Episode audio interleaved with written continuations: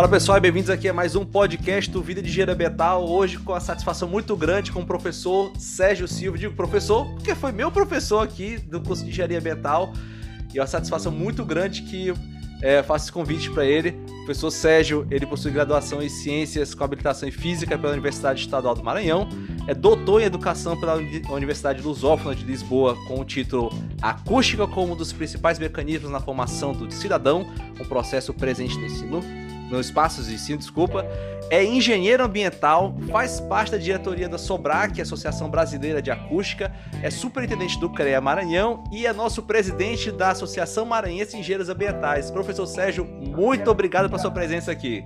Eu que agradeço, meu amigo. Muito importante sempre estar junto, né?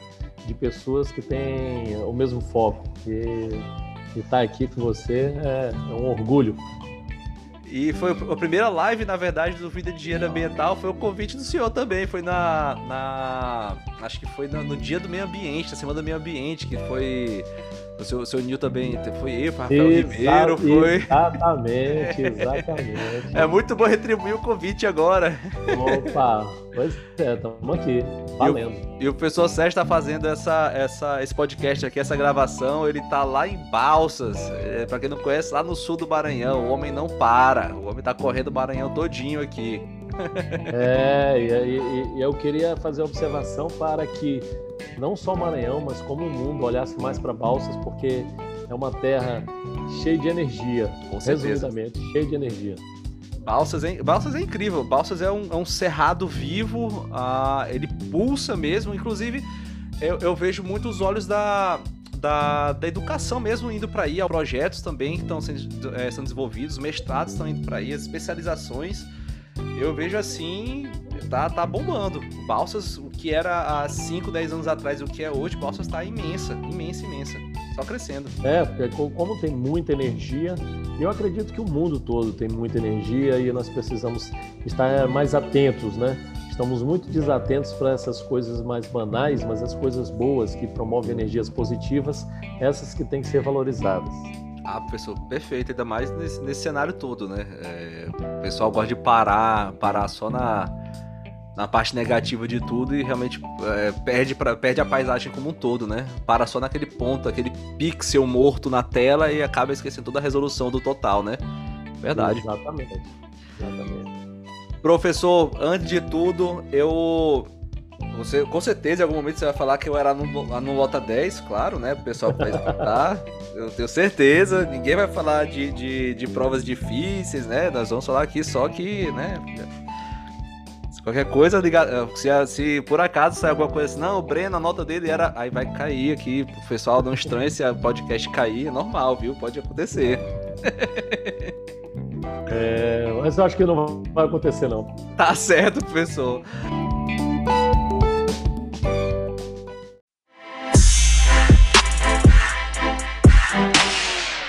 Professor, antes de tudo, a sua primeira assim, uma das coisas que eu mais admiro no senhor é sua, essa sua, seu gosto, sua admiração pela ciência, realmente. O senhor sempre defende esse mote da ciência, é, inclusive na dentro de um, um, dos convites, né, quando a gente criou a é, esse, esse, essa gestão que está à frente hoje da AMIA, o senhor sempre falou que era tinha um papel interessante. A AMIA tinha que se posicionar contra a desinformação. Então, o senhor sempre se posicionou em favor da ciência e levar informação de amplo conhecimento para todo mundo. Como é que começou esse gosto pela ciência, professor? É, eu, eu costumo dizer que gostar da ciência é algo automático do ser humano, está inerente a é, qualquer corpo humano. Infelizmente, a, a forma de, de se entender a ciência ou se conceituar em, em uma literatura, talvez isso complique as mentes naquela forma inicial. Mas é, é, óbvio, cada um vai ter sua peculiaridade, cada um vai, vai na sua corrente teórica, e a ciência não, não pode ser algo genérico, né? Então a ciência também requer um esforço, assim como o futebol, assim como qualquer, qualquer habilidade, né? E eu vejo que a ciência, assim, vem, vem transportada no DNA, vem transportada na, na, na, na relação social, ou seja, no meio em que você convive, já Pernod já dizia isso. Então, mas eu, eu, eu acredito a, a, essa minha insistência, essa minha teimosia, esse meu amor à ciência, algo de, de, de uma relação recíproca, né? Então, todos os meus desafios, desde pequenininho, né? Desde de cair porque estava grudado ali no para-choque de um Fusca, porque queria entender o que era o movimento, né? Desde quando eu chego para o meu professor e pergunto se eu não poderia, num aparelho, falar com as pessoas de maneira que se fala hoje, e ele me dizer que aquilo era complexo para a minha época.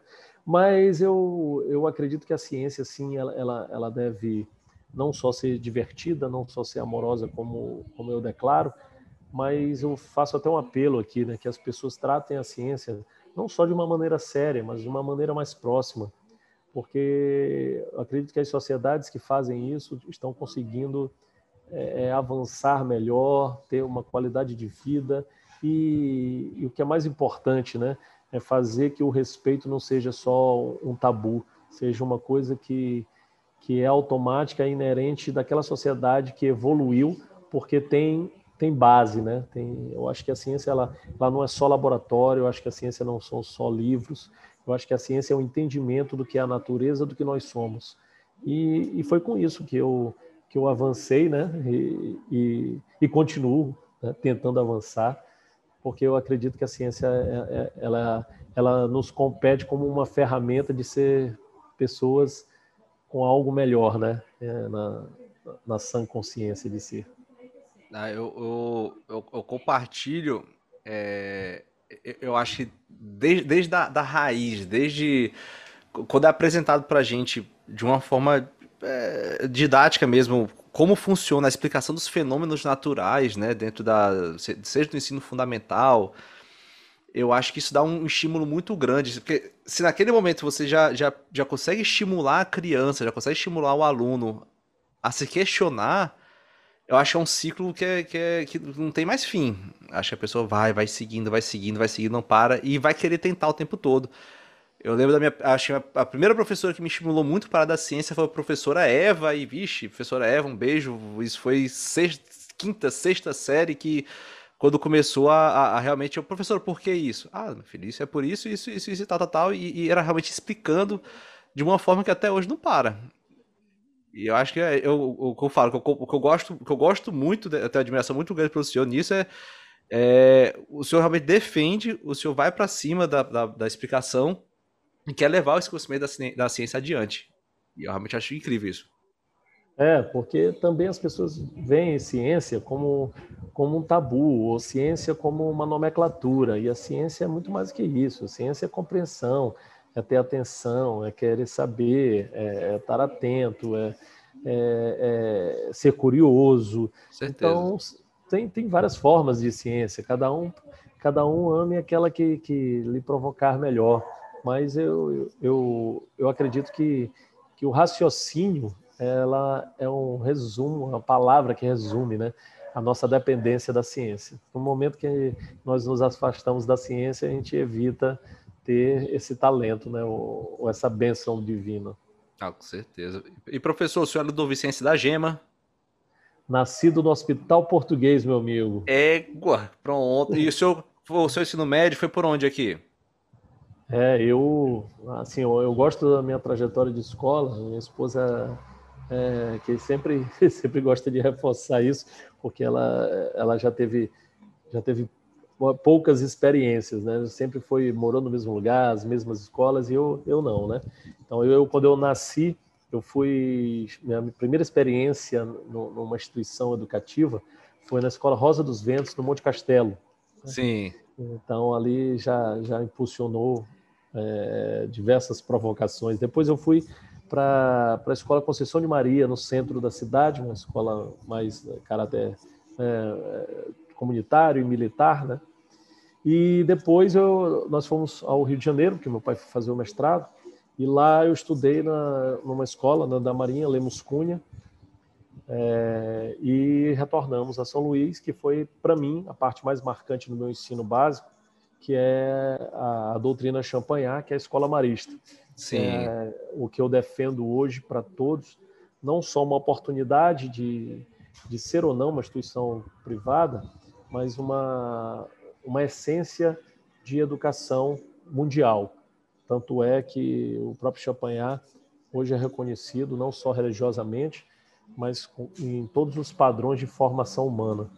É, é um princípio que dura aí já mais de 200 anos e eu acredito isso. Não é à toa que meus filhos atualmente estudam na mesma escola, mas eu, eu vejo que, que é importante a educação ser acompanhada pela família, acompanhada por Deus, acompanhada por, por, por tudo que for positivo desse planeta.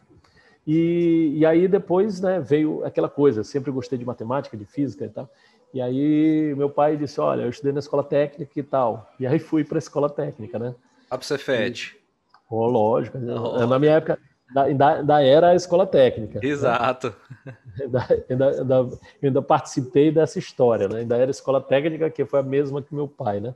Aí depois, lógico, evoluiu para a Cefet.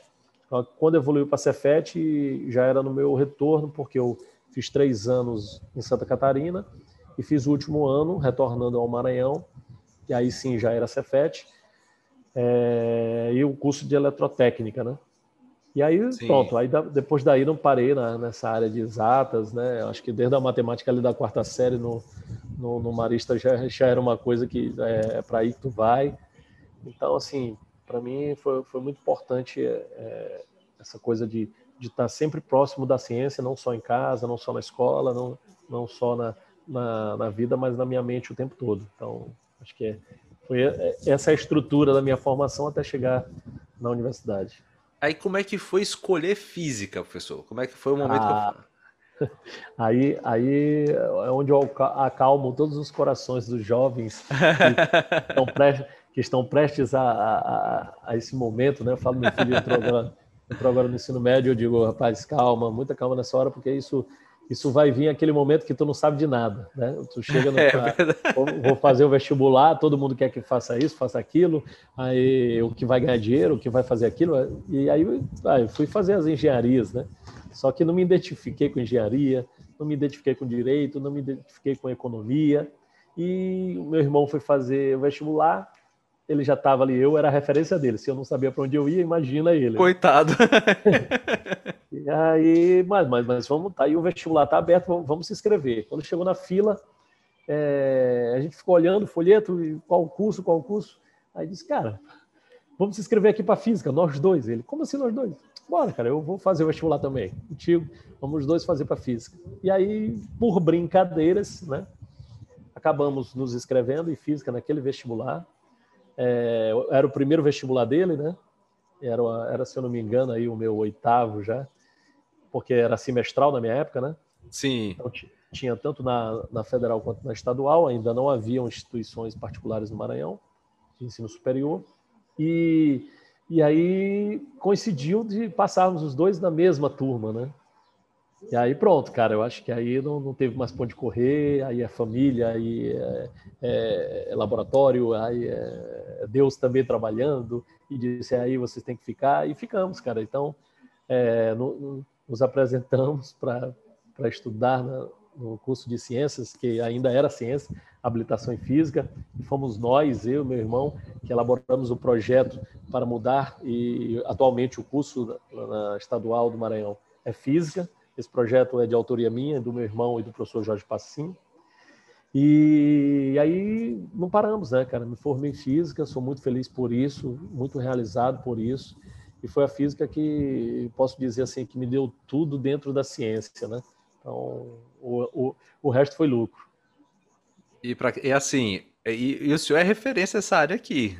Né? Todos os seus alunos não tem, não, não tem não tem um que não diga. Todo mundo sabe aqui, desde essa parte da física, da parte da acústica aqui, e, e, em outras esferas aqui, o senhor é uma grande referência pra gente.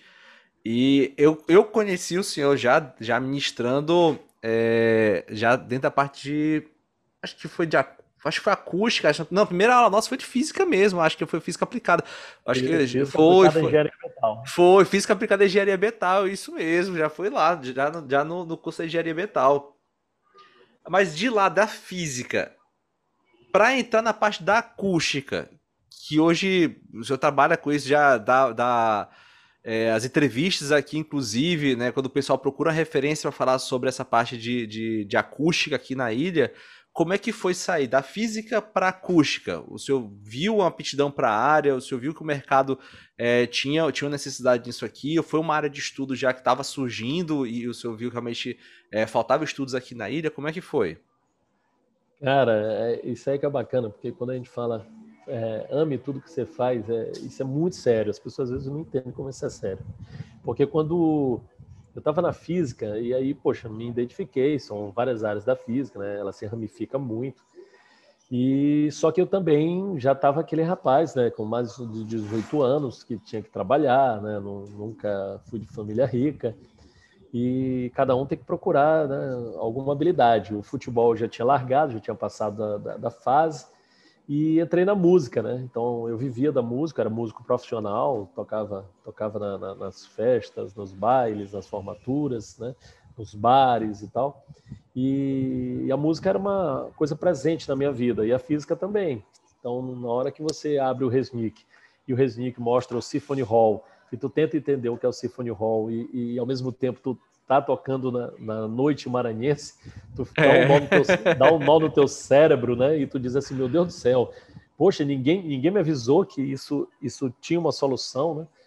E aí foi o que despertou minha curiosidade. E aí eu disse, não, eu quero estudar na física, é a parte da acústica, e é onde eu vou me especializar, é, a minha monografia vai ser isso, e ninguém me segura, né?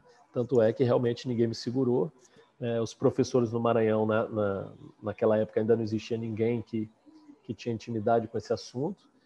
E lógico que, né, que eles me aconselharam aí para a área deles, mas eu sempre fui teimoso e não fui.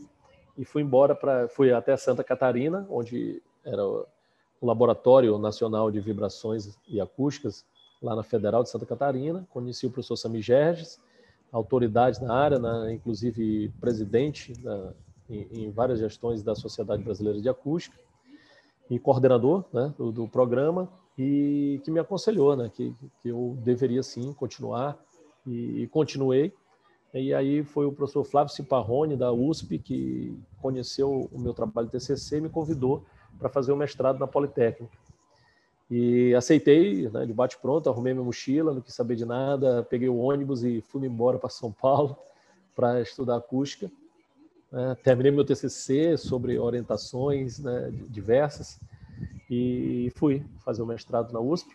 Depois migrei da, da engenharia elétrica para engenharia mecânica com o professor Silvio Bistafa, até conhecer a, a minha a minha mãe, madrinha, musa da acústica, que é a professora Estela Mares Bertoli, que é professora da Unicamp, né? E também foi presidente da Sobrac, até inclusive dessa última gestão, e foi inclusive quem quem indicou meu nome para a diretoria, para a nova diretoria da Sobrac, que sou eternamente grato, não por, só por isso, mas por ela existir, porque algumas coisas pessoais quase me fizeram eh, desistir de, de avançar, a, a, a, me especializar mais, né, burocraticamente, que eu chamo hoje, né, bom porque quando a gente chega no mais alto nível, a gente pode chutar o balde, né? Isso. Então, um dia chegou lá. Então, é, então para mim essas coisas se tornaram irrelevantes. O que vale é, é o ser amigo da professora Estela Mares, o que vale o ser amigo do professor Silvio Bistafa, de toda essa galera hoje que compõe comigo a diretoria da Sobrac.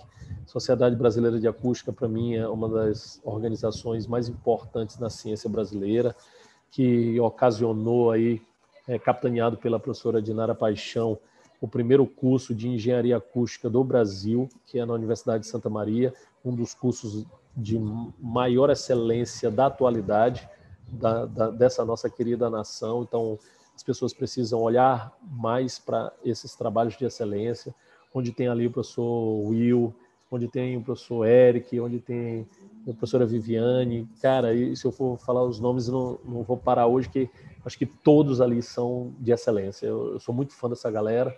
Né? E, e, eles costumam dizer que eu que eu sou parceiro também do curso e eu fico lisonjeado com isso.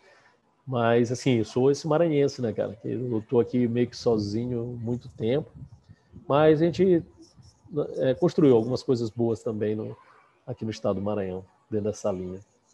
E é uma coisa que o senhor sempre reforçou lá na sala de aula e sempre reforçou, reforça hoje na, nas, nas reuniões da AMIA. Inclusive, pessoal, a AMIA sempre faz as rodadas de, de conversa, sempre as rodadas excelentes de bate-papo. Né? A, gente teve, semana passada, é, a gente teve um hiatozinho aqui, mas vai retornar, tem novidades aqui, o pessoal vai falar no final. Mas é, sobre, sobre a parte da, da, da poluição, realmente, da, da, poluição sonora que nós temos aqui, e o quão afeta, porque quando a gente fala em poluição da, de água, poluição do ar, que são dois fenômenos que você consegue até, você consegue ver, então você consegue ver o, o meio e você consegue ver o final, realmente o que, o, o que ocasionou, é, fica mais fácil identificar, mas quando a gente fala de poluição sonora, a pessoa às vezes não consegue assimilar o que realmente causou na exposição ao, ao ruído, né? Na exposição dele ao ruído excessivo, por exemplo, no, no, não é só no trabalho, não é só na parte ocupacional, mas mesmo na parte urbana, ou então em casa, ou então em diversas formas que ele pode ser exposto, né? E o senhor sempre levantou essa bandeira aqui no estado do Maranhão. Inclusive, eu lembro que era, que era uma das coisas da, do tempo da universidade, estava muito em, em, alta que a Operação Manzuá, que tinha essa proposta de fazer esse combate realmente à poluição sonora aqui na, na ilha de São Luís. Naquele tempo era, era, era para um aluno de ensino de, de, de, de, engenharia ambiental, era show de bola. O senhor fazia, ia para campo com a gente, mostrava como é que fazia, era muito massa já. É, e isso aí é bacana porque mostra o, a grande força da engenharia, né?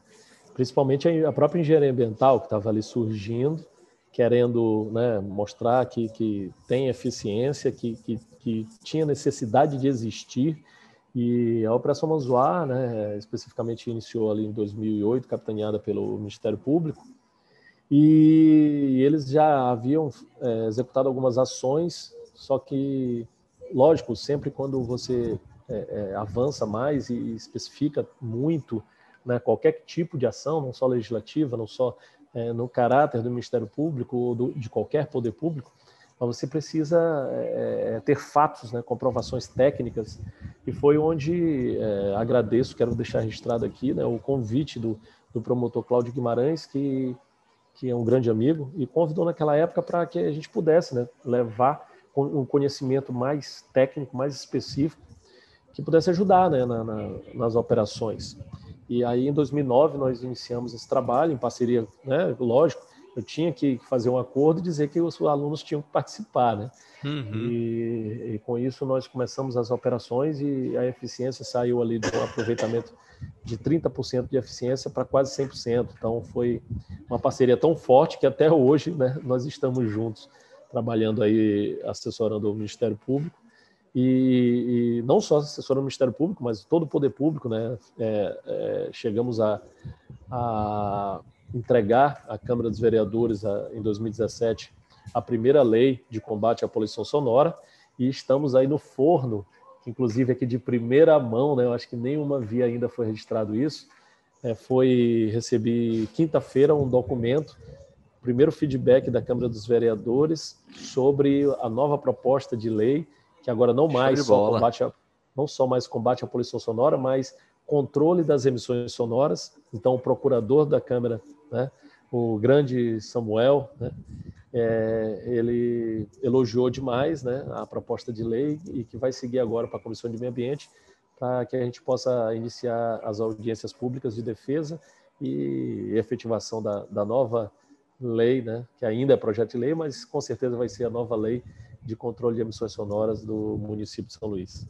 A população só tem a ganhar, e só tem a ganhar mais uma vez. Tem, tem, tem um, um, um, uma parte de suor muito grande aqui do, do senhor, todo mundo está envolvido aqui nisso, mas ganhar também com ciência novamente, né? É você constatar um problema, procurar a solução e agora criar realmente uma, uma ferramenta legal que você possa utilizar e dar embasamento para para realmente coibir né, ações que você possa ter de, de dano à população por conta de emissão de, de, ruído, entre outras coisas que pode prejudicar. Acho, pô, mais uma vez, pois, excelente. Pois é, e, e, e ver uma coisa que é interessante, porque no dia que eu estava lá para receber esse documento, que é o feedback né, do projeto de lei, é, a Câmara dos Vereadores estava numa discussão sobre a violência, né, não só contra a mulher, mas contra também a criança e o adolescente, contra os homossexuais e tal. Então, só que uma das coisas que a sociedade precisa entender é que a estrutura social ela, ela é uma consequência do, da estrutura física. Então, se, se eu não cuido da água, eu vou ter um problema social. Se eu não, se eu não cuido do ar, eu vou ter um problema social. Se eu não cuido do, do som, que é né, uma, uma energia que, que, que comanda as relações sociais, eu vou ter um problema social. Então, a, você ter uma ideia, a, o ruído de tráfego, que, que, é um dos maiores vilões de poluição sonora no mundo, ele, com a pandemia, ele diminuiu e aumentou a poluição sonora na, nos domicílios, né? A, a, poluição sonora doméstica, que é o novo termo, inclusive. E, e assim, consequentemente, aumentou os índices de, de violência doméstica. Então, é, é muito importante que as pessoas entendam que a ciência ela não é algo superficial, jamais será. Ela é algo que ela vem é, é, perceber o desencadeamento de diversos outros problemas que as pessoas desatentas não conseguem perceber isso. E a poluição sonora, é, ela, ela não é só uma área da ciência, ela é uma interação direta que impacta socialmente.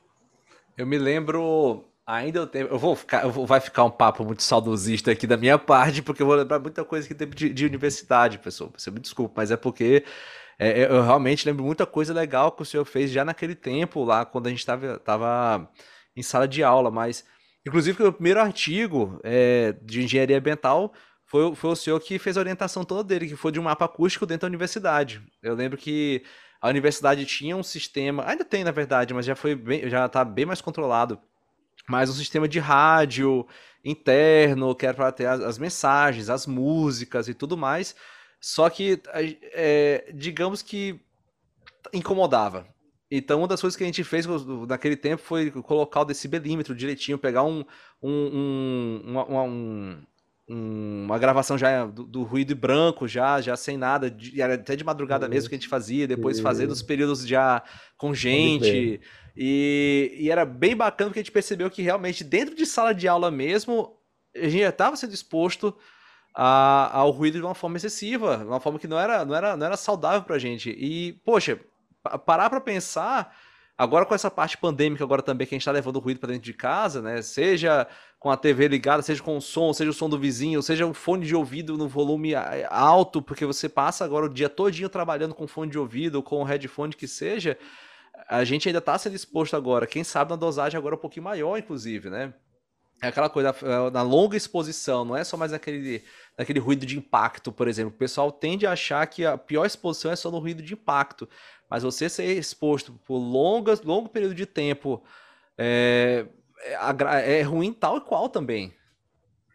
Exatamente. É, então, o organismo ele, ele vai absorvendo, né? Eu costumo dizer que é, que é como você tomar uma água, é como você também to, tomar, botar sal naquela água. Então, você vai, vai ter intensidades diferentes de percepção, né?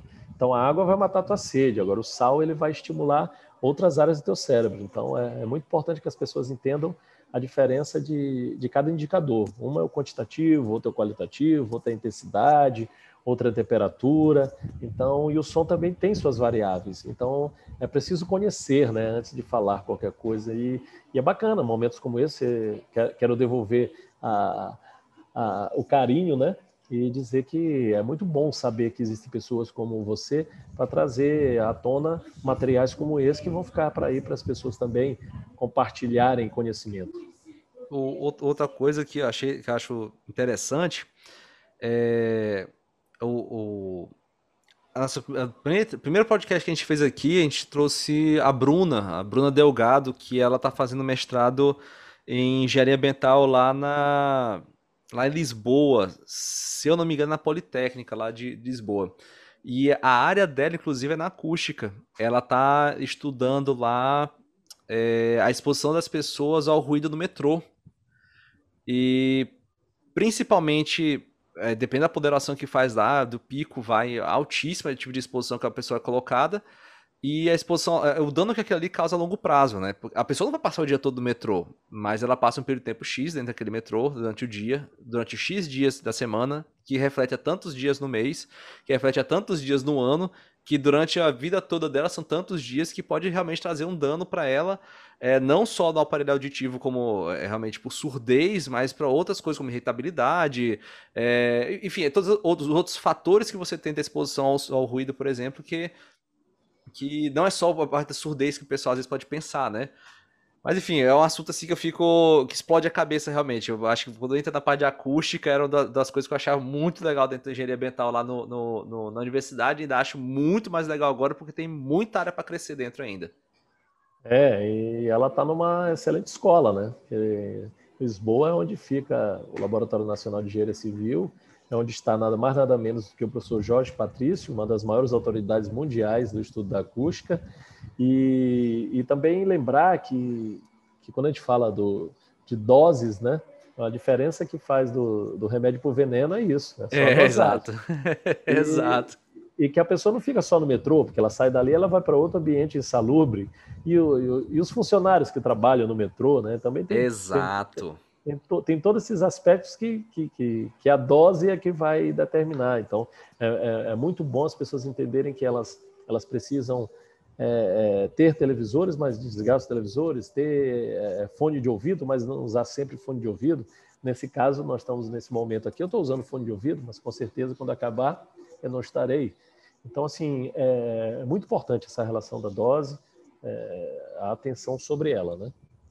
Não, sem dúvida, sem dúvida. Eu, eu, eu, eu acho, é, já dentro do, do mestrado agora, por exemplo, a gente foi colocar, a gente foi tenho apresentado alguns, alguns artigos interessantes, que até foi pauta, inclusive, é, levei uma vez lá para as rodas de conversa lá do, da associação, que quando a gente fala, por exemplo, da criação de um mapa acústico, a gente já está levando isso aqui também além só da interação com o humano, aí vai daquelas, daquelas interações, por exemplo, da, da exposição de animais ao ruído, ah, como assim? Ah, tem uma faixa, uma faixa, uma rodovia de alto fluxo, por exemplo, que passa dentro da unidade de conservação, que os animais né, não é só de se afastar, mas eh, uma um determinada frequência que, que, o, que a, a, banda de rodagem do, do veículo movimento emite está eh, é, inibida a reprodução de um tipo X de animal. E esse tipo X de animal ele tem um ele, é, ele garante um serviço ecossistêmico naquela região ou de animais é, da, da, marinhos, por exemplo, que não conseguem mais transitar por uma região, porque quando o barco se desloca, e também tem um deslocamento de onda sonora.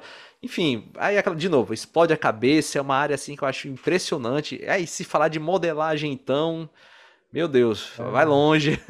É, e aí, e aí vem outra coisa, né? Tô aqui em Balsas, imagina, a gente fala da, da pecuária, é um, é um modelo muito forte aqui, e aí as pessoas às vezes não entendem muito, não estudam, não, não sabem valorizar a ciência e, e fica ainda na, nessa utopia de ah, isso está certo, isso está errado. Eu acredito que o, o, próprio som, né?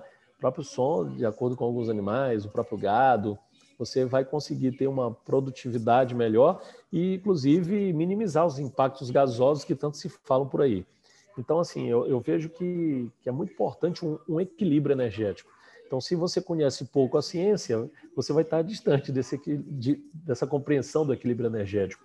E, isso aí não é só o som, é a luz, é o gás, é, é o material orgânico, inorgânico. Então, é importante é evoluir com a ciência. O resto é lucro. Professor, agora me tinha uma dúvida. Como é que foi o, o, convite? Como é que o senhor começou a fazer parte lá do grupo de professores lá do, do de engenharia ambiental lá do Selma? Porque e como é que foi o, o início realmente essas primeiras turmas e desenvolvimento da grade curricular? Porque naquele momento acho que já tinha-se um, um, mais ou menos uma ideia de um perfil né, de profissional que, que o Estado estava necessitando, mas eu fico imaginando como é que era montar essa grade naquele período. Como é que foi isso mais ou menos naquele tempo? Essa pergunta aí me fez ficar feliz e, e até às vezes um pouco triste, né? Porque é, o, o convite surgiu por ter feito parte né, do, do projeto que, de criação do curso e, e, aí foi quando me convidaram, que lá na matriz curricular tinha física aplicada em engenharia ambiental e, e eles disseram que não, não tinha uma outra pessoa que não combinasse tanto com, com essa proposta e aí aceitei, né? O convite, mas fiz questão de passar por um processo seletivo tradicional. E, inclusive, na banca, eu não esqueço né, das pessoas. Minha amiga é, Nádia, junto com o Marcelo HBC e, e o professor Luiz, né, finado, querido, amado professor Luiz, e estava ali, né? E rapaz, você você nasceu para isso? Eu disse que é, mas eu que eu sou físico, amo a física e eu acho a engenharia ambiental super legal. Então vamos para frente. E aí, na época, a coordenadora Giesta, uma pessoa também super bacana que eu guardo no meu coração eternamente. E aí começamos, né, um trabalho, aí depois surgiu, surgiram outros, né, é, que já faziam parte da instituição, outros não, como o professor Flávio, cara que já era da, do programa de pós-graduação, e nós puxamos ele para a graduação da ambiental, a professora Lorraine, professor Elon e diversos outros, né, que também foram muitos. E eu segui, né, segui feliz né, dentro da engenharia ambiental, só que a questão da evolução do, do planeta é, e dos homens é, é, interessante, né? Que aí é, é onde te faz triste e às vezes feliz. E, e, eu fui convidado a assumir outros desafios. Eu acho que não sei se, se eu errei, mas é, é me decepcionei um pouco, porque na engenharia ambiental só tive alegria. Mas eu tive que assumir outros compromissos que não era só engenharia ambiental, então outras engenharias. E daí foi a civil, a petróleo, produção, e criamos a elétrica, criamos a mecânica, a computação. Depois veio o desafio de gestor de campus, aí depois pró-reitoria de pós-graduação. E, e, fui me afastando um pouco da engenharia ambiental, só que tudo, tudo vai do, do, do que a gente tem vontade de fazer. Né? Então, engenharia ambiental é, é minha vida, assim como a física, como minha família, como as pessoas que eu amo, as coisas que eu amo. Então, eu, eu, eu, dei, um, eu dei um jeito de burlar esse destino querendo me afastar da engenharia ambiental e, e voltei para ela como aluno, como, como integrante de, de, de, todo o processo. Né? Então, a engenharia ambiental pode até querer se livrar de mim, mas eu, eu não vou permitir. É, essa, essa é a grande reviravolta aqui do podcast, porque assim, o professor Sérgio foi meu professor, de, é, ele deu as cadeiras de, de física aplicada à engenharia ambiental, a, a parte toda de acústica, da parte de monitoramento de acústica na, na engenharia ambiental, e o professor Sérgio depois virou aluno de engenharia ambiental. Então hoje o professor Sérgio já terminou, é, é, ele é engenheiro ambiental.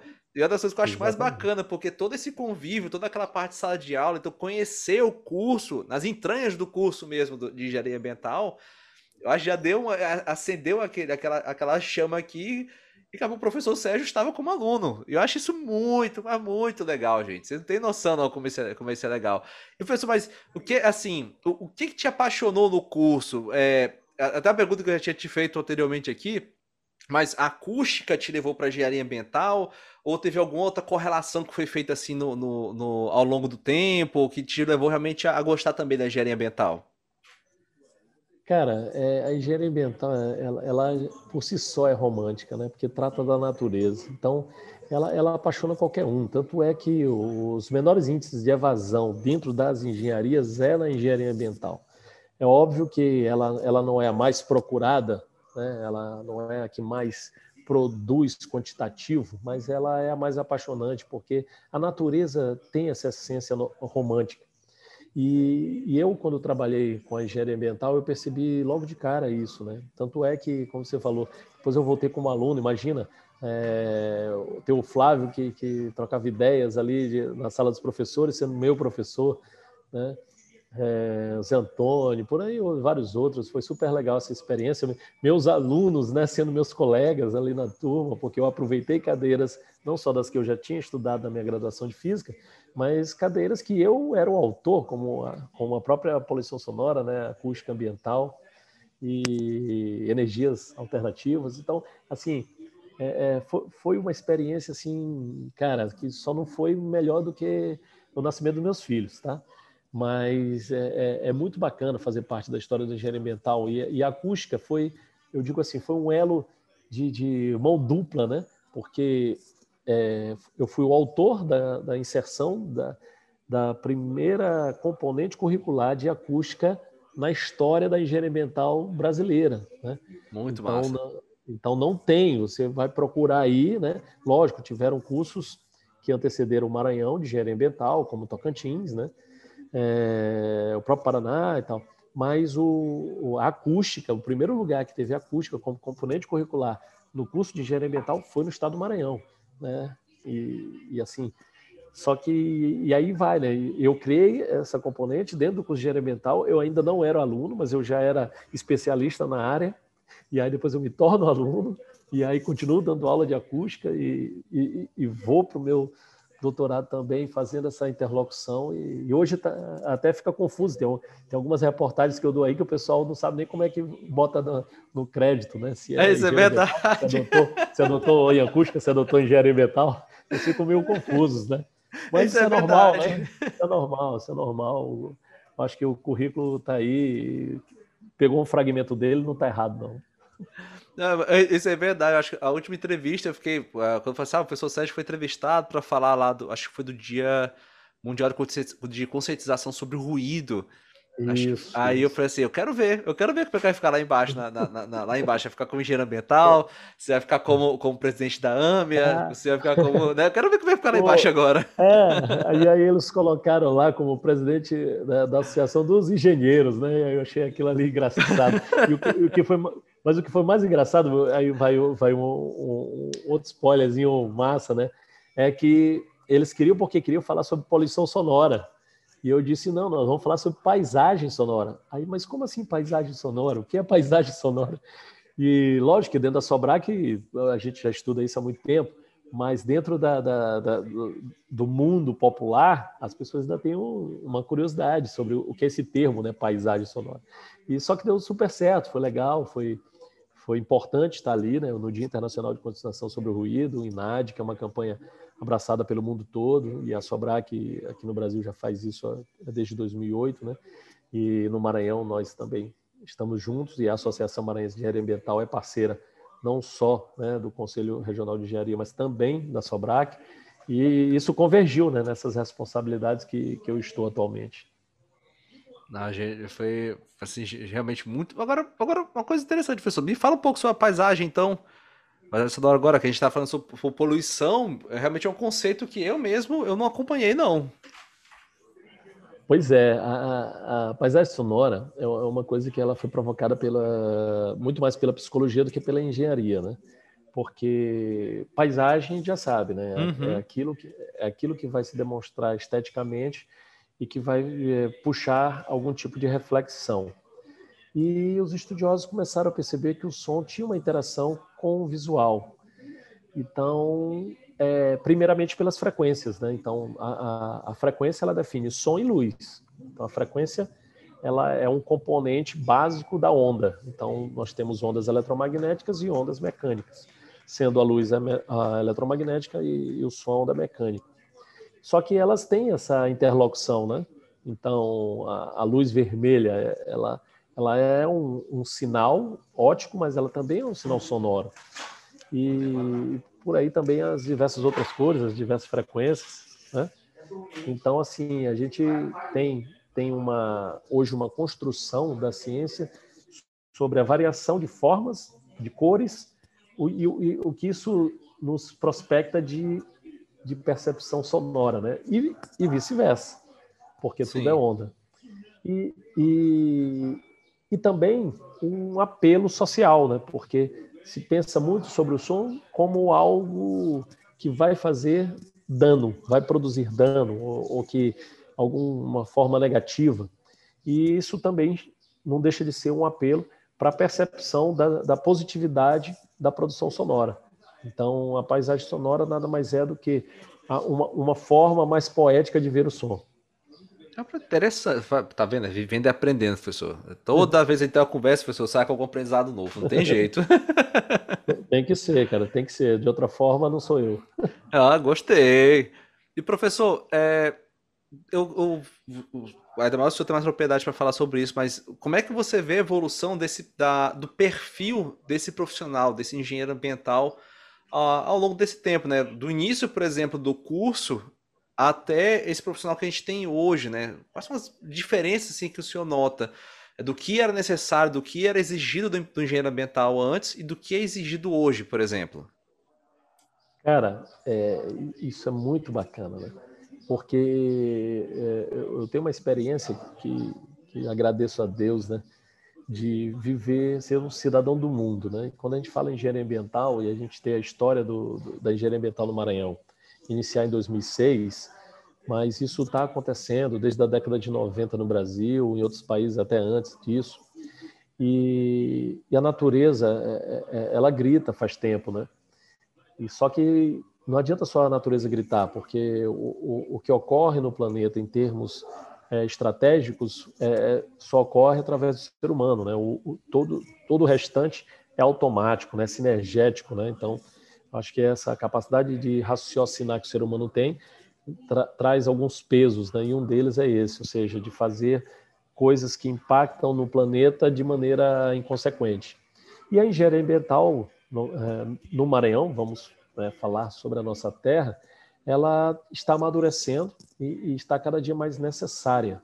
Agora, ao mesmo tempo, o engenheiro ambiental ele, ele, ele tem que acompanhar a evolução, porque assim como as engenharias já passaram por um amadurecimento e entender que as suas especificidades têm que ser respeitadas mas ao mesmo tempo interagidas, né? Eu acho que a engenharia ambiental, não acho não, eu tenho certeza, achar qualquer um acha. Eu tenho convicção absoluta, né, puxando aí o, o nosso querido Einstein, de que esse absolutismo é que a engenharia ambiental vai seguir ganhando força, ganhando espaço, é, mas vai ter que ser acompanhado de muito conhecimento, de muito estudo, de muito esforço, é, dificilmente um simples diploma de engenheiro ambiental não vai levar para lugar nenhum, até mesmo porque a natureza ela não apresenta diploma, a natureza apresenta reações. É, os nossos recursos hídricos eles estão aí cada dia em, em mutações diferentes que nós precisamos entender, não só as nascentes, não só o mar, não só os rios, mas tudo que, que tem esse querido H2O. Então, eu, eu, vejo que a engenharia ambiental ela, ela precisa evoluir no seu aspecto científico, no seu aspecto profissional, mas que o bonde está andando, então muito cuidado na hora que for subir. Eu, eu, acho, eu, acho, eu acho bacana. Uma coisa que eu já relatei, tanto nas, nas reuniões da associação, como é, em, alguns, em alguns capítulos aqui. É, quando eu terminei o curso, eu achava que eu tinha uma ótica um pouco mais é, voltada para solução de, de, problemas relacionados à indústria, né? desenvolvimento de, de soluções para controle ambiental, é, principalmente voltado para a parte industrial. Primeiro processo seletivo que eu fui fazer em São Paulo, eu chego lá e uh, já, já começa a pegar uns engenheiros ambientais que tinham uma outra ótica da engenharia ambiental, alguns voltados para é, energia renovável, o outro já voltado para a parte de aterro sanitário, pra, pra, principalmente a parte de, de, de, elaboração de aterros, o outro com a parte, de, enfim. Aí quando eu percebi, eu falei assim, cara, e não é que dá para fazer mais coisa ainda? Não é que realmente a gente consegue desempenhar mais ações ainda? Aí quando eu voltei no processo seletivo, eu cheguei aqui, eu fiquei, poxa, graças a Deus eu consegui realmente, eu fui para um curso que possibilita você é, estender a, a, um leque de atividades imensas. E tem uns. É, tanto tem um pessoal que acompanha nas redes sociais, acompanha o canal. É, acompanha aqui também no, no, no, no, podcast, aqui no Spotify. Eu gosto, eu gosto muito quando vem o pessoal que está tá saindo do, do curso, né? E vem perguntar: é, o que, que, que dá para fazer no mercado como engenheiro ambiental? Aí eu já eu respondo com um sorriso, na verdade, porque é, enquanto uns realmente param para falar que o cenário está difícil, porque a crise, porque isso, eu falo, cara, o cenário de engenharia ambiental é um cenário de oportunidades o tempo todo. Mesmo quando a gente pensa em legislações que não são muito bem benéficas a, a todos, a, ainda existem as obrigações que, que empresas, que, que todo mundo tem que ter de monitoramento. E só em monitoramento ambiental, então você vai para a água, você vai para o solo, você vai para acústica, né? Eu acho, eu acho incrível como o perfil do engenheiro ambiental consegue jogar para é, é, tipo, é, é, camisa 10, engenheiro ambiental e mais, mais 10, sabe? Consegue jogar em todo canto. Joga com as 11, nas 10 posições se for o caso. É pra todo canto. É incrível. É, eu, eu até diria que a engenharia ambiental ela, ela precisa é, se reestruturar nos aspectos evolutivos. Né? Então, a graduação ela não pode ser simplesmente é, abrangente em todas as áreas ambientais. Eu acredito que ela, ela deve ser mais genérica, no processo de, de amadurecimento sobre essa engenharia, e a partir daí as especificidades serem trabalhadas nos seus programas de e pós-graduação lá senso, estrito senso, porque tem que ser evolutivo. Eu acho que não dá para o engenheiro ambiental ser capaz de abraçar todas as áreas das questões ambientais. Mas, ao mesmo tempo, está aí, né? Tem muita coisa, como você falou, para ser feita. E a cada dia se aprende mais coisas, né, cara? Porque a tecnologia, ela não para. Então, nós precisamos também é, é, entender que, que dentro de, dessa especificidade que é a engenharia ambiental, a evolução, a tecnologia, a inovação está junto, não é só a sustentabilidade. Ah, com certeza. Aí chegou, falou inovação, chega, o meu olho chega, brilha. É, é, é a, a, dica que a gente sempre, sempre conversa, sempre fala com o pessoal, é que não dá para realmente ficar parado. Se você é, é, é, pesquisar o tempo todo, é ter contato, é procurar o networking, é, é, às vezes numa conversa que você tem com outro profissional, é, pode ser da engenharia ambiental, pode ser um profissional da área de meio ambiente, às vezes um profissional de uma, uma outra área que nem é tão afim, você tem uma conversa com ele, consegue chegar numa solução ou pegar uma metodologia que é aplicada em um outro ramo e que você consegue utilizar na, no ramo ambiental, consegue utilizar na engenharia ambiental também.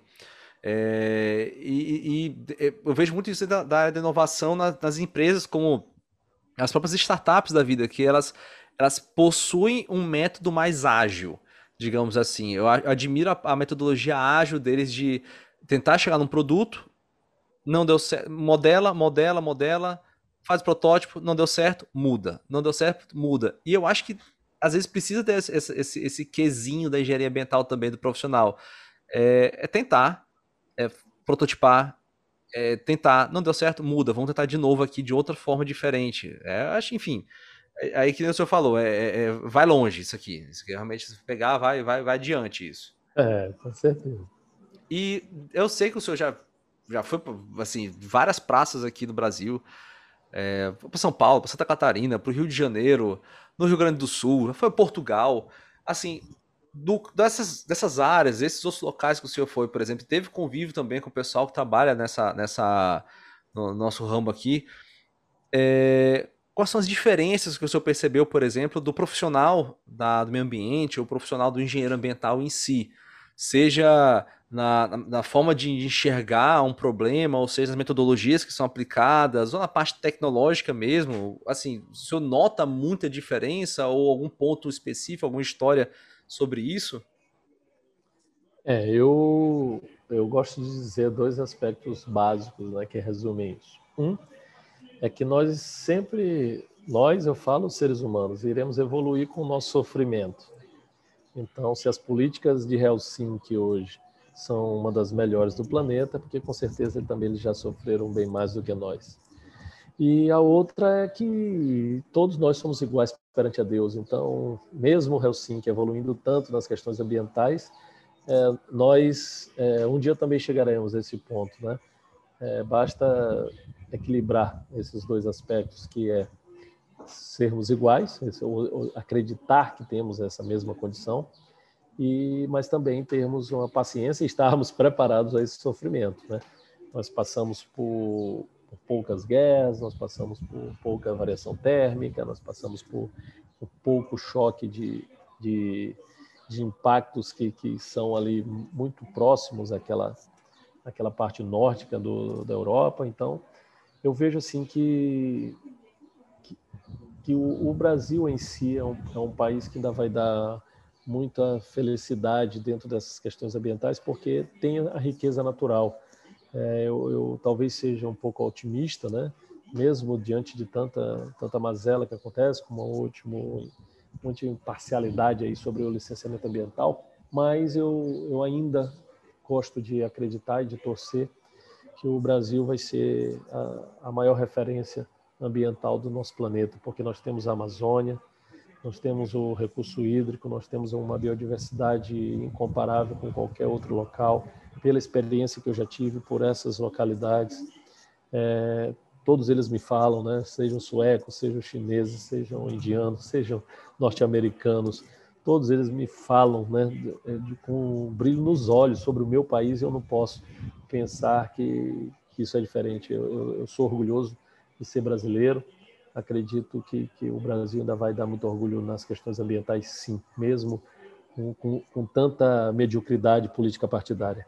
mas é, é, é, a nossa verdade, né? A nossa luta é, e, e, a gente tem que entender que precisamos continuar seguindo em frente e com nossos propósitos, porque os outros, né, que estão na contramão, não querem desistir. Então, vamos vencer porque nós somos mais fortes.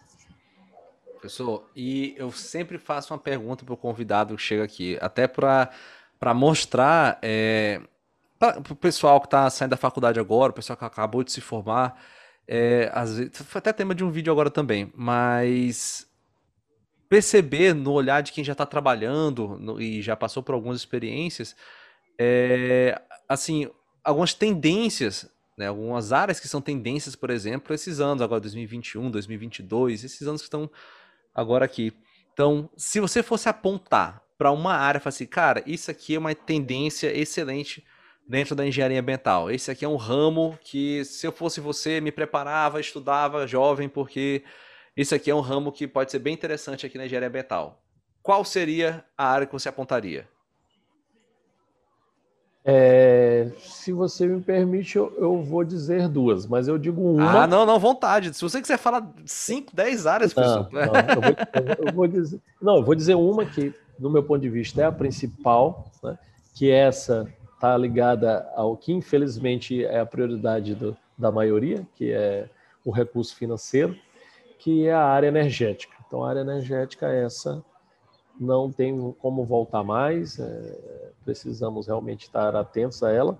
E as questões ambientais, quem tiver ligado nisso, vai, vai, vai ganhar muito dinheiro, certo?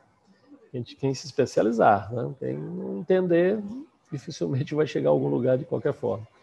E a outra é, são as questões de, de cunho orgânico. Né? Então, eu acredito que quem, quem partir nesse pressuposto de entender mais como é a estrutura orgânica do nosso planeta, vai também fazer a diferença, porque vai chegar num determinado momento que as pessoas não vão saber mais é, valorizar os aspectos industrializados, que ainda persiste, né? E então, quando, quando a gente dominar não só a compostagem, mas quando nós dominarmos é, é, toda a relação de cadeia orgânica, isso vai fazer uma diferença não só financeira, por isso que eu priorizei primeiro a questão mais que está mais à tona, mas a que, que também para mim não é está em segundo plano, mas mas talvez o financeiro não seja tão visível, que é realmente essa essa questão da, da percepção de estrutura orgânica do planeta. Não só recurso hídrico, não só de alimentação, mas tudo que compõe a cadeia energética. E tem tanto estudo legal, cara, dentro da área de, ah. de, de compostagem. Ah, eu tava vendo um sim. dia desse, era um sobre o cara utilizando a estrutura de composteira. Aí, claro que ele não ia utilizar depois a, é, a compostagem em si para produção agrícola, no caso, mas ele conseguiu, junto com toda a microbiota que tinha lá, fazer a quebra é, de estruturas de, de óleo. Então era pegado, era pegado um óleo lá da região de oficina, ele conseguiria fazer é, com, com a composteira lá a quebra daquele óleo. Aí o material depois poderia ser utilizado para você numa área de prática, por exemplo, porque aquela estrutura do óleo já não tinha mais dano como faria antes. Aquela molécula gigante foi repartida e repartida e degradada de forma orgânica e daqui a pouco não tinha mais o risco daquilo. Aí eu fico assim, gente, é, realmente, professor, é uma área assim, se o cara for pra, parar para estudar, meu Deus. É o caminho, é o caminho. Acho que o, o, planeta precisa disso. Que as pessoas estão falando ainda muito em questões superficiais. Acho que nós somos maiores do que isso. O planeta merece isso. Né? O planeta nos entrega tanta coisa diferente, né? E a gente está querendo ser tão igual. Acho que tem que parar de bater nessa tecla porque ela já até quebrou vai, vai, isso vai longe. Nossa, agora parando a pensar, aí vai de compostagem, que vai para land farming, aí vai de bio, biodegradação.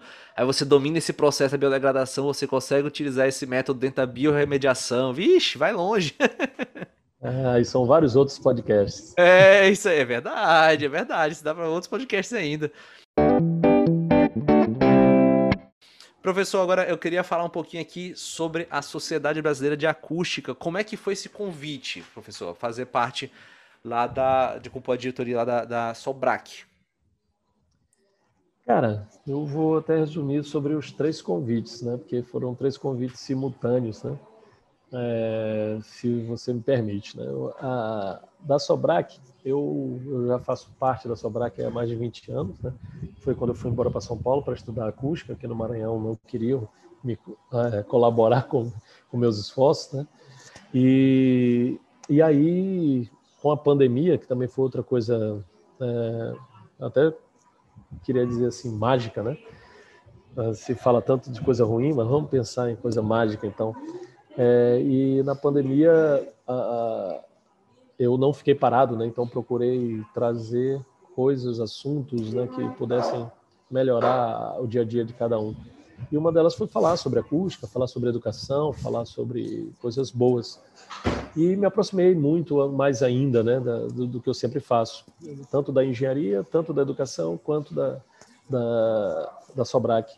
E aí foi onde a, a diretoria anterior né, acreditou que meu nome seria uma pessoa que, que combinava com a proposta né, de, de trazer é, coisas diferentes, trazer é, coisas que, que, que, o jovem também gosta, né, de agregar mais juventude ao processo e sem perder né, o processo histórico, porque eu também sou um associado já, já bem antiguinho, né?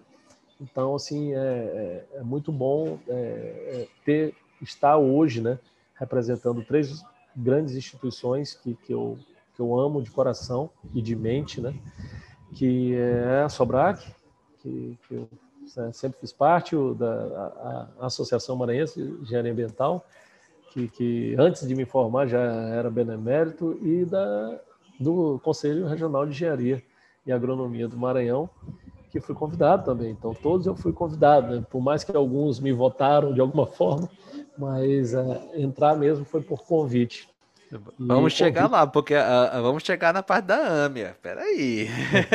É, tô, mas eu estou já resumindo, né? Porque tô, tô, eu, eu, até mesmo porque eu gosto de dizer que esses três são, são uma coisa só na minha vida, né?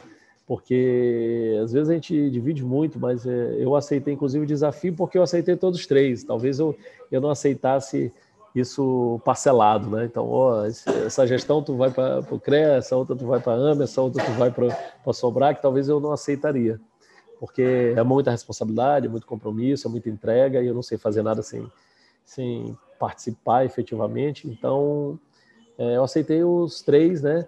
E, assim, houve o processo de eleição, tanto do CREA, tanto da Sobrac, quanto da, da AME, mas eu fui convidado, né? Tanto pela, pela gestão anterior de todos os três. Eu acho que isso, isso que é super legal. É, mostra que, assim, mesmo no, numa relação de eleição, ainda prevalece o conhecimento. Então, foi muito bom eu ter sido valorizado, ter sido reconhecido, ter sido convidado, né, por alunos, por amigos, por, por professores, né, cara? E assim foi de todos os lados, né? Não, não, não, foi uma coisa. Eu não sei nem como eu fiz isso, não, sinceramente. Eu acho que eu acho que acho que Deus trabalhou aí 99%. Eu fiz só 1%, viu? E eu acho que tem muito, do, além do reconhecimento também, porque todos sabemos que, que o senhor é muito ativo. Né? Então, qualquer desafio que o senhor assume, o senhor não vai sentar numa cadeira e esperar o tempo passar. Então, todo mundo tem certeza que quando o senhor assume o compromisso.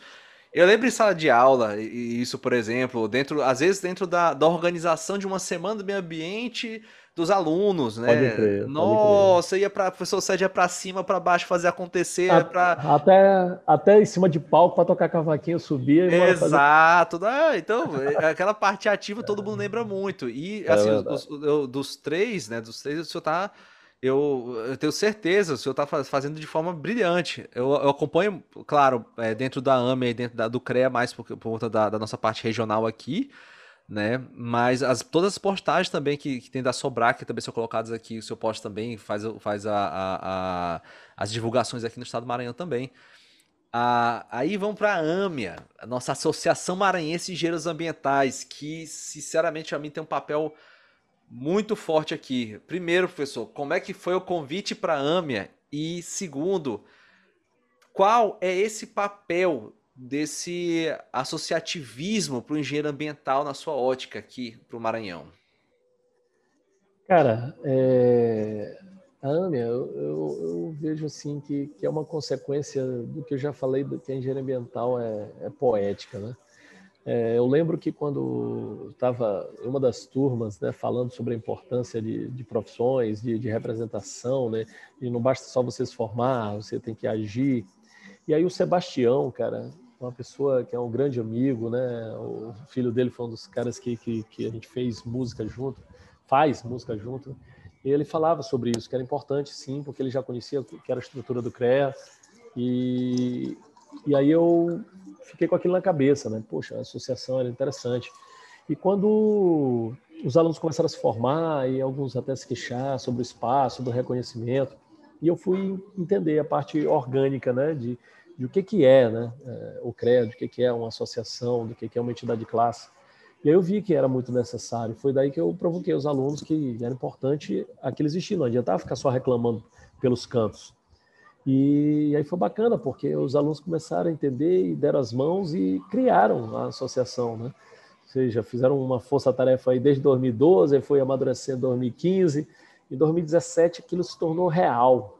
E o que mais gratificante foi porque eu sou o primeiro e único ainda, né? Porque nós já estamos com um plano de de trazer novos beneméritos à associação, mas ainda sou, né, orgulhosamente, o primeiro e único sócio benemérito, porque eu ainda não era engenheiro ambiental quando a associação iniciou, né? Ainda, tá, ainda era estudante. E, e aí, bom, me, me tornei engenheiro ambiental, né? Logo depois. E, e aí veio o Rafael como presidente, depois a Natália. E, e os alunos, é, eu não gosto de falar essa palavra, mas eu gosto de, de trazer ela para provocar, né? Porque foi um golpe. foi meio que um golpe, né? De ser assim, eu estava esperando. eu fiz a pergunta de propósito. professor, é o seguinte, a gente estava vendo que a associação agora está tá pegando um patamar diferente, né? E a gente precisava de um representante que, que tivesse né, vontade de, de mesmo enfrentar quem vier para cima. Então, é, e aí foi meio que unânime né, da diretoria anterior. E eu, lógico, pedi um tempo, porque estava com um projeto no Paraná. E só que, como eu falei, né, consequentemente surgiram os convites da Sobrac e, e do CREA Maranhão. E aí eu disse assim: ah, gente, é, é muita coincidência, vamos, embora. Tá bom. Então, se é para ser, só que eu vou fazer só algumas exigências e como eu sou professor de vocês, você não pode dizer não. Né? então, as exigências foi é, eu escolher, né, quem seria a diretoria, é, escolher que a, a, não ficar, não teremos né, reeleição, nós, nós estaremos no, nessa única gestão. O próximo, inclusive, vai ser uma uma mulher, a presidente, para a gente respeitar essa igualdade de gênero então, nós já tivemos Rafael, Natália, agora eu, o próximo será uma mulher. E, e que a gente mantesse o, o que o, a nossa sigla tanto ressona por aí, que é, é, o amor, né? Então, que a engenharia ambiental ela continue com as pessoas querendo sempre amar, valorizar a profissão e ajudar a sociedade também a, a melhorar. Essa, e aí é assim, estou nessa gestão e na próxima serão outros, mas continuarei apoiando, assim como a Natália apoia, assim como o, os outros que fizeram parte das outras diretorias apoiam, o Rafael. Né? Então, é super legal.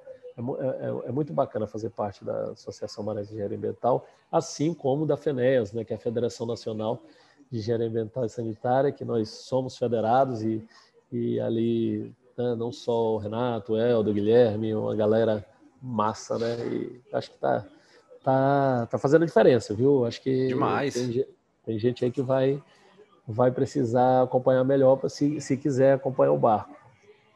Eu acho, acho muito bacana, porque tanto a nossa Federação Nacional como as associações, no caso nossa aqui, a, a AMIA, né? Mas é interessante você que está ouvindo também procurar a, a saber a, sua, a associação do seu, do seu estado, porque na moral, é lá que acontece, na verdade, a nossa discussão. Se você realmente queria ser uma voz só gritando sozinho, é meio difícil.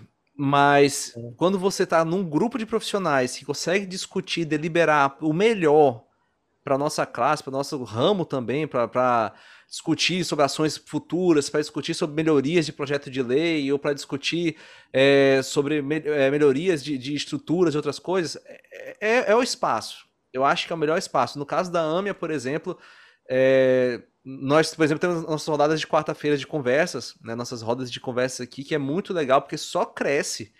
Só cresce o número de pessoas assistindo.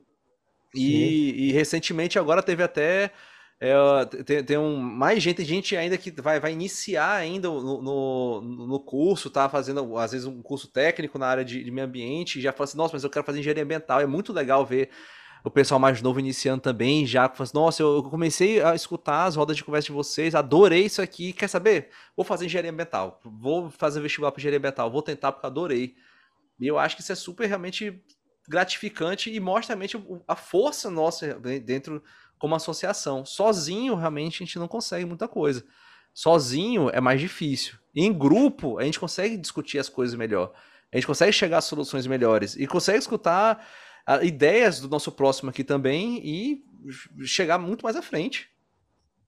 É, e a carga peso sempre será a mesma, depende de quantos irão levantar, né? Olha aí, é. tá vendo? O cara foi, olha aí, tá vendo? É, inclusive, faz um spoilerzinho aqui, porque eu, eu tô aqui com a colaboração VIP, né? Que assim, a engenharia ambiental ela também não vai sozinha, tem que ter as outras engenharias. E eu tô aqui né, em Balsas, na, na casa do, do inspetor, que é engenheiro eletricista, tratamento VIP, ele conseguiu internet, conseguiu. Olha aí para eu não poder falhar né, com o compromisso. A água aqui, eu já estava com sede aqui, os panteiros já estavam botando a água. Cara, eu acho que, que assim, o mundo, o mundo precisa de união de todos, em todos os sentidos, a, a toda hora, porque problema sempre existirá. Eu, eu até já de experiência de campo, por exemplo, é, a gente fala nessa parte de, de, de estar junto para conseguir chegar nas soluções.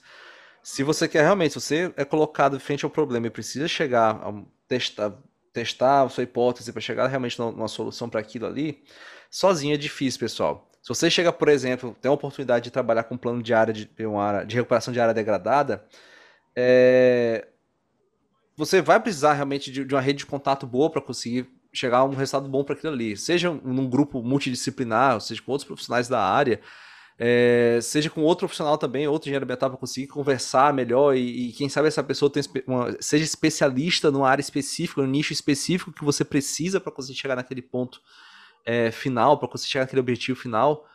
Mas defendo, é realmente eu acho que junto é melhor. Juntos a gente consegue chegar bem mais distante. É.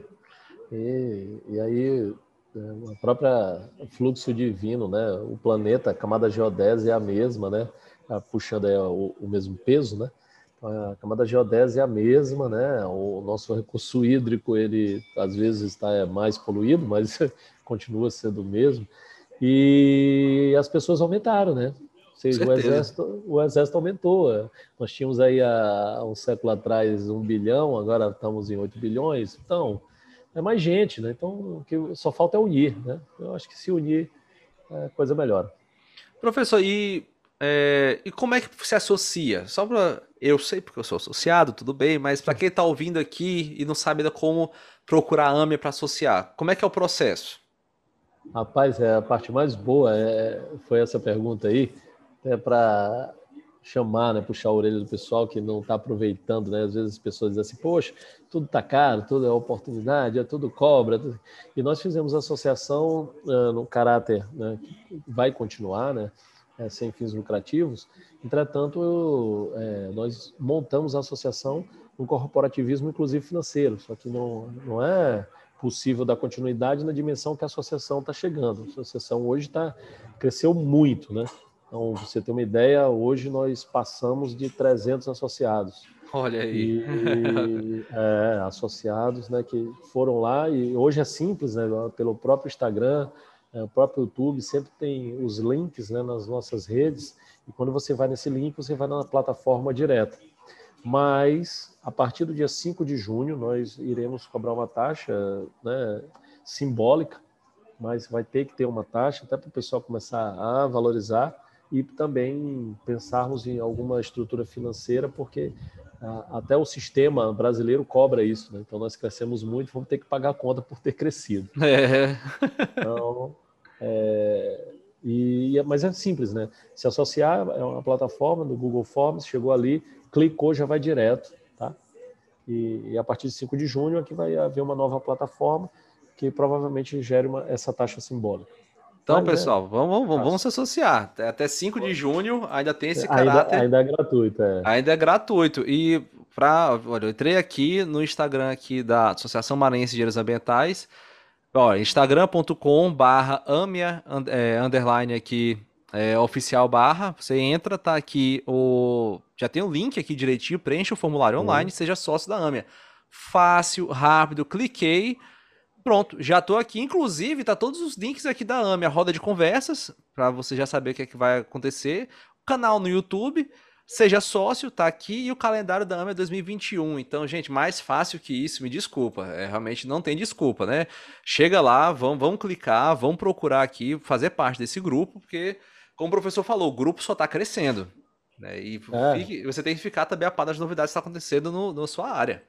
Exato, e a ideia é essa, né? A ideia não é só promover a associação, mas a promover os seus associados, não só no caráter de, de uma oportunidade de emprego, mas também de promover as empresas dos associados, certo? Então, isso é uma outra inovação que vem aí junto com, com esse novo caráter de, de avanços dentro da associação. Ah, show de bola. E aqui, professor, por último aqui eu queria saber, o senhor também agora está no, na superintendência do CREA, e eu fico muito feliz porque é, dá uma representatividade muito boa para a gente dentro do CREA. E até mesmo porque, na verdade, o grupo que assumiu agora teve um apoio massivo também aqui da, da AMIA. Né? Nós é, estivemos ao lado, escutar nossas propostas desde o início, falar, é, realmente apresentaram também propostas muito boas aqui, dar, dar é, esse ouvido para escutar o profissional aqui do meio ambiente, sair realmente daquela, ah, enfim, daquele, daquele status que você tinha antes de é, até colocar profissionais que não tinham aderência nenhuma com a área de meio ambiente para trabalhar com, com a pauta ambiental no conselho e agora ter o senhor dentro da, do, do CREA é muito legal para a gente. Realmente eu, eu, eu, parabenizo até realmente por esse, por esse cargo que você está ocupando hoje. E eu quero saber, e dentro do CREA, por exemplo, você tem, tem alguma novidade da engenharia ambiental?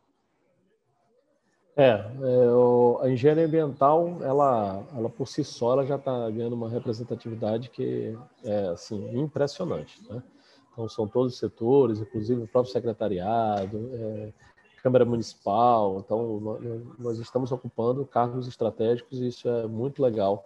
Não não só por, por, um avanço pessoal, mas o avanço da profissão e o avanço da sociedade com profissionais que conseguem entender melhor sobre o meio ambiente. E especificamente sobre o CREA, é, o que é até mais importante do que estarmos na superintendência, porque nós estamos engenheiros ambientais, não é só o professor Sérgio, também porque quem é engenheiro ambiental no Maranhão conhece o professor Sérgio sabe que, que eu sou é, associativista, né? eu não sou individualista.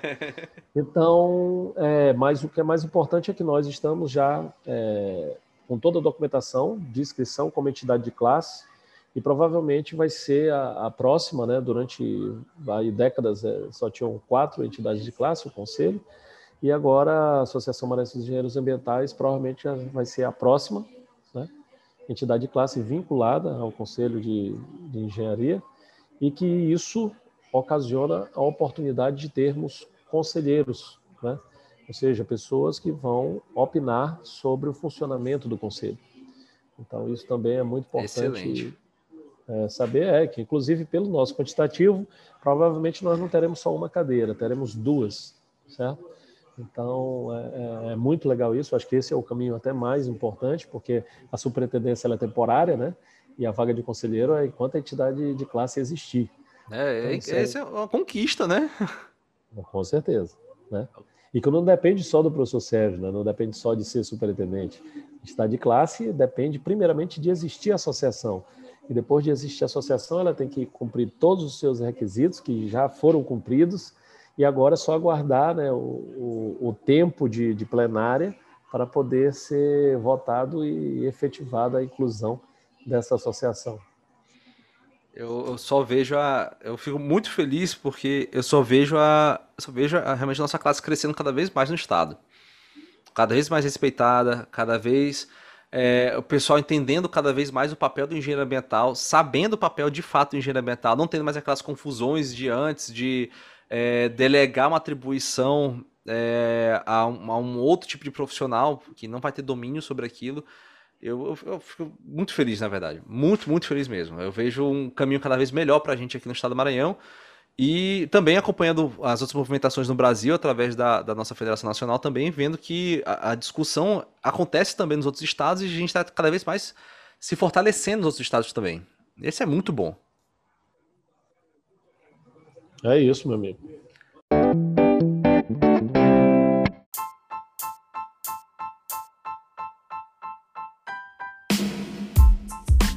Professor, eu quero agradecer muito, mas muito mesmo o seu tempo. O senhor está no meio de uma, de, uma, de uma viagem e agradecer muito mesmo o seu tempo, sua presença aqui. É, de novo, retribuído aqui também o, o, convite, porque eu lembro que o primeiro convite aqui de, de live aqui que a gente participou foi, com, foi contigo no, no, naquele dia, naquela semana do meio ambiente. Inclusive, daqui a pouco, né? Semana do meio ambiente, tem que produzir material para lá. é, verdade agradecer demais de coração mesmo, professor. Todos os ensinamentos que o senhor já passou, todos os ensinamentos que o senhor passa pra gente, toda essa motivação que o senhor passa aqui pra gente e a sua presença aqui no canal. Muito obrigado Olá. mesmo. Tamo junto, meu amigo. Forever. Valeu, professor. Muito obrigado. E, professor, e vocês que estão acompanhando, é... saibam também que o professor Sérgio, vocês podem achar, inclusive, o site dele é doutorsergiosilva.eng.br. Tô falando, o cara não é fraco, gente. É doutor Sérgio Silva.engenheiro.br para saber mais também da trajetória do, do professor Sérgio. É, entrar em contato com ele também, o professor Sérgio é o homem da ciência, é, é tá também é, apto também a receber mensagens, conversar também sobre parcerias na área da, da, pesquisa, na área de inovação também. Então, vamos lá, pessoal, vamos contribuir aqui também. Então, só isso, pessoal. Muito obrigado, professor Sérgio. Valeu, meu amigo. E até a próxima, pessoal. Até aqui no Vida de Engenharia Ambiental. Valeu!